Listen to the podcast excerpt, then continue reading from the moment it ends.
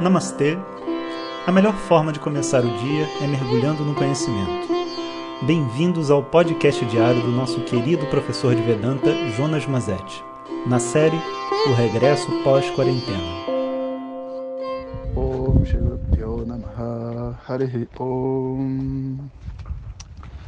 Bom dia pessoal, tudo bem? Então, eu queria conversar com vocês hoje, estou tentando me lembrar que eu ah, sim, sobre a diferença entre os professores, né? Eu estava explicando que cada pessoa tem um estilo diferente, por mais que Vedanta seja o mesmo, mas que realmente, do ponto de vista metodológico, desde que eu saí do ashram, né, as coisas foram diferentes. Eu conversei com o Swami Dayananda, né, ele faz tipo uma na hora de ir embora, ele fez tipo uma reunião com cada um, dando algumas orientações foi onde ele deu esse nome de Vishwavidya para o nosso instituto e me deu vários conselhos, algumas coisas pessoais, mas de coisas assim que eu possa dizer, ele sugeriu, né, que eu realmente aplicasse essa metodologia que eu conversei com ele nesse dia. E que metodologia é essa? Então, assim, essa metodologia envolve duas partes. Uma parte é estimular as pessoas dentro de um processo de crescimento interno, que vem antes de Vedanta de fato, mas que a maioria das pessoas não tem, sabe? Tipo, às vezes você vê assim professores de yoga antigos, sabe? Que já viveram, pô, estão cabelo branco já de praticar yoga, sabe? Com os comportamentos infantis, sabe? E você fala, cara, nem yoga funcionou, Vedanta ainda como é que vai funcionar, sabe? Quando que a pessoa vai crescer? Quando que a pessoa vai largar a competitividade, o ego e tudo mais, né? Se não houver um esforço e um entendimento de que isso necessita ser feito, por que, que a pessoa vai fazer? Eu não estou falando de uma outra pessoa, estou falando da gente, sabe? Estou falando de nós. A gente precisa crescer, então a gente precisa saber que a gente precisa crescer e não tem como fazer isso sem botar uns dedos na cara, né? E falar umas verdades da gente para a gente mesmo, sabe? Então, esse tipo de, de energia, eu senti que ela é um pouco necessária, sabe? Por um lado, as pessoas até falam, poxa, João, mas quem que vai estar interessado em, sei lá, em estudar com essa proposta, assim, sabe? De tipo, entender as fraquezas do seu ego, dos seus pontos fracos, da sua vulnerabilidade. Eu, sinceramente, eu, eu, eu concordo, sabe? Eu acho que é difícil uma pessoa querer isso. Mas quando eu estava estudando, se tivesse alguém para fazer isso para mim, ou melhor, até teve, o Santoshi fez muito isso para mim, eu ia querer, porque eu vou crescer mais rápido, por mais que seja algo desconfortável, né, ficar ouvindo o que, que a gente não tem de bom, existe uma verdade, e se existe verdade, existe crescimento. Eu não tenho que fugir disso, na verdade eu tenho que fazer uso disso para crescer, sabe? Então, teve essa proposta, né, de estimular as pessoas ao crescimento junto com Vedanta. Mas depois tem uma outra parte da história que foi assim: o estudo que eu fiz durante o curso, seja pelo foco da mente, seja pelo fato de eu já ter me preparado bastante, mudou completamente a minha visão sobre Vedanta e sobre o que é a tradição. E não, não negando o que veio antes, muito pelo contrário, mostrando um novo universo de possibilidades, um novo universo de entendimento sobre as Upanishads, sobre os textos, a ponto de eu mesmo sentir vergonha, sabe, de ter ensinado antes de ter feito esse curso de três anos, porque eu falei, cara, mudou tão completamente a minha visão que eu tive que meio que chamar meus alunos de volta e falar assim, galera, isso aqui não era aquilo não, aquilo ali não era aquilo não, sabe? Porque, de fato, sabe, esse não é um conhecimento que a gente aprende pela metade, sabe? Quando a gente está assim no meio do caminho, às vezes compartilhar com outra pessoa é bom, para a gente, sabe, testar o que a gente sabe e ajuda também a pessoa que está começando. Mas uma vez que você compreende, vamos dizer assim, a visão do todo, o pulo do gato da história, todas as coisas que são feitas durante o processo de estudo passam a ter um propósito muito claro, sabe? Então eu começava, comecei a entender que na verdade o estudo que era feito, mesmo no próprio ashram do Swami Dayananda, em Rishikesh, por exemplo, onde muitas pessoas iam todos os anos, etc., ele tinha um certo nível de profundidade que era compatível com aquele formato, assim, das pessoas se encontrarem uma vez por ano, durante uma semana, 15 dias, e com uma turma totalmente heterogênea, com pessoas novíssimas e pessoas antiguíssimas. Então a aula ela precisava ter assim alguns pontos muito profundos, outros pontos mais superficiais e, e, e dar às pessoas uma oportunidade assim ecumênica de viver o conhecimento, sabe? Mas quando eu cheguei no curso de três anos, né, e depois de estudar lá um ano no curso, não existia mais repetição de nenhuma explicação, sabe? Porque todo mundo está junto, então se você já explicou uma vez, você não precisa voltar a explicar de novo.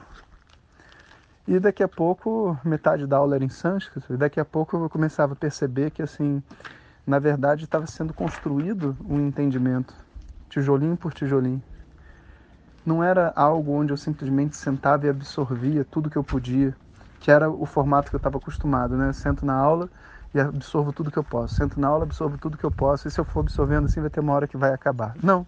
Agora é tipo assim, eu sento na aula e eu ponho um tijolo. Aí eu sento na aula e ponho outro tijolo. E ponho outro tijolo do lado desse. Daqui a pouco ponho um em cima dos, dos dois primeiros. Eu estava construindo uma visão. E essa oportunidade de construir uma visão só se deu porque eu tinha, né? Eu estava assim, sentado com o Swami Dayananda ali durante alguns anos, assistindo aula todos os dias e vendo que ele estava falando para mim. Ele não estava falando genericamente para uma pessoa qualquer, sabe? É como se ele estivesse falando exatamente o que eu precisava ouvir naquele momento. Qual que é o meu próximo tijolinho, sabe? Então, existe uma oportunidade, sabe, de montar uma estrutura dentro do processo de ensino.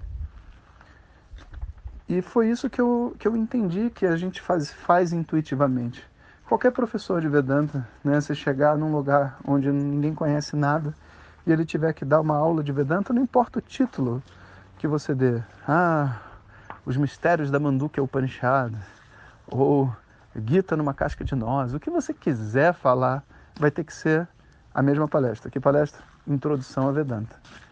Onde você explica os objetivos da vida, a importância do conhecimento, a conexão entre conhecimento e felicidade. Por quê? Porque não é o título da palestra que define o que você vai falar. É o que o público sabe. E se o público está começando o estudo, eles precisam entender a conexão de Vedanta com a felicidade. Você não tem por que nem estudar. Então, de verdade, o título de uma palestra de Vedanta é a coisa mais irrelevante. No fundo, você vai falar o que as pessoas naquele momento precisam ouvir. E se aquelas mesmas pessoas voltassem na semana seguinte, o professor não ia repetir a mesma palestra, ele vai falar o próximo tópico. E depois o próximo tópico. Só que quando a gente não sabe e não tem uma continuidade do público, isso se quebra. Então, o que eu sugeri ao Swami Dayananda, né, que foi aceito de bom grado, foi que eu não fizesse turmas onde as pessoas pudessem entrar no meio, sabe? Que eu queria fazer turmas onde eu pudesse ensinar do zero até um determinado ponto. E aí a gente faz uma pausa, né? dá uma oportunidade das pessoas saírem, estudarem com outras pessoas, refazerem a turma. E isso foi assim que criou esse conceito da turma regular, que é, vamos dizer assim, o, o carro-chefe do nosso trabalho hoje. Né?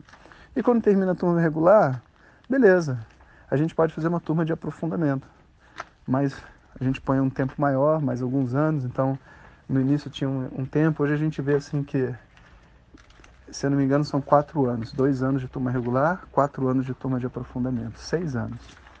Seis anos é tempo suficiente para você receber, vamos dizer assim, é, Vedanta na maior intensidade que você pode receber, estruturado, sabe, sem ter que largar tudo para ir para a Índia estudar. E você pode fazer mais de uma turma regular, você pode fazer mais de um aprofundamento também. Mas, sinceramente, eu não acho que tenha necessidade. Eu acho que dali a pessoa se prepara e, se ela quiser, faz um curso de três anos.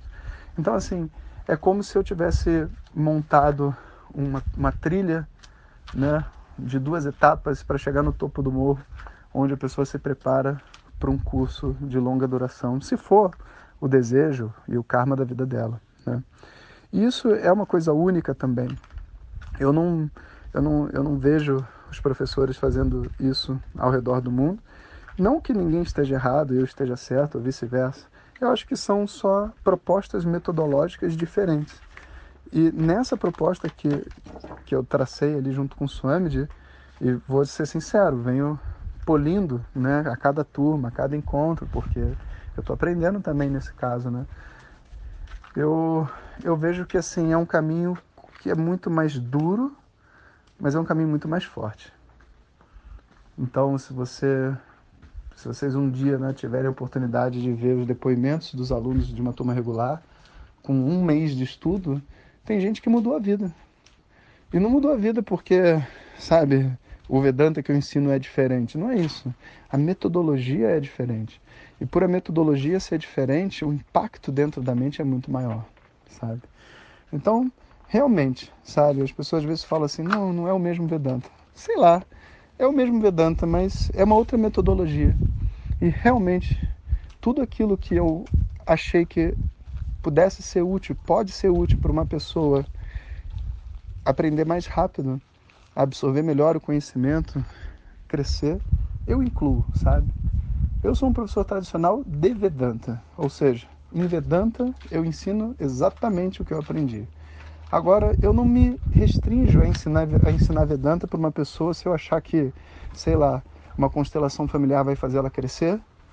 Eu falo que manda ela fazer, claro, sabe? Eu não tenho esse, esse problema nenhum de incluir outras tradições milenares ou contemporâneas, desde que funcione e ajude uma pessoa a crescer. E eu acho, assim, que é muito sensato, sabe? A gente compreender que o ser humano é, um, é uma entidade dinâmica de cultura, de sociedades. E é, um, é uma coisa só. Não faz sentido uma coisa fazer bem para você, outra coisa fazer bem com você, e essas duas coisas serem incompatíveis, sabe? Então, uma tradição milenar como Vedanta pode sim ser ensinado em conjunto com tradições ou práticas contemporâneas que ajudem uma pessoa a viver bem. Eu acho que isso para mim é muito razoável, sabe? E tá bem, algumas pessoas se incomodem com isso, também é problema delas também, né? Cada um tem o seu direito de se incomodar com o que quiser. Mas de verdade, assim, eu acho que, principalmente para as pessoas que estudam comigo, me seguem e acompanham esses conhecimentos, o que vocês estão recebendo é mais do que Vedanta. É Vedanta junto com tanto de outros conhecimentos que eu passei na minha vida e que eu gostaria de ter recebido da maneira como eu passo para vocês. E, por, e, é só por isso que eu faço também, porque eu acho que seria algo que eu gostaria de receber e que me faria bem. Então eu, eu me imagino né, na posição de muitos de vocês que estão, sabe, desbravando esse caminho de Vedanta, autoconhecimento, e falo, cara, isso aqui tem que ser dito.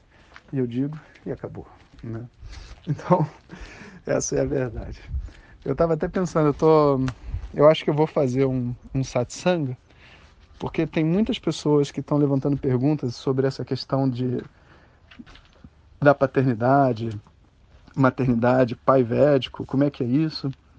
Porque eu acho que de alguma forma esse assunto de ser pai, ter filhos ficou meio oposto à, visão das pessoas que elas têm sobre espiritualidade, sabe? É como se o filho atrapalhasse os estudos, né? E para falar a verdade, eu acho que o filho dá até mais sentido para tudo isso. Então eu, eu eu vou planejar aqui, eu vou fazer o seguinte. Eu, eu vou pedir para eles colocarem no final dessa mensagem um link para um grupo no Telegram. É um grupo que eu vou usar assim para fazer perguntas, para poder, tipo assim, trocar um pouco mais com as pessoas que estão mais interessadas. E aí lá também vocês vão ter oportunidade de botar perguntas. E aí a gente podia fazer, se vocês toparem, uma, eu vou gravar uma série de áudios respondendo a perguntas de vocês, porque assim a gente faz uma coisa mais interativa e, e eu acho que tem tudo a ver. E também, né, para aqueles que estiverem assim mais engajados aí com esses áudios e com conhecimento, através desse grupo do Telegram a gente pode depois é, colocar cursos, é, sei lá, eventos, satsangas, né? Então eu vou pedir para eles colocarem no final dessa mensagem, Edgar, o link, tá? Que aí quem quiser tá lá. Então, um bom dia para vocês. Om Shanti Shanti Shanti. Muito obrigado por estarem conosco nesta jornada. E saibam que a busca pelo autoconhecimento é individual, mas não precisa ser solitária. Seguimos juntos. Om Tat Sat.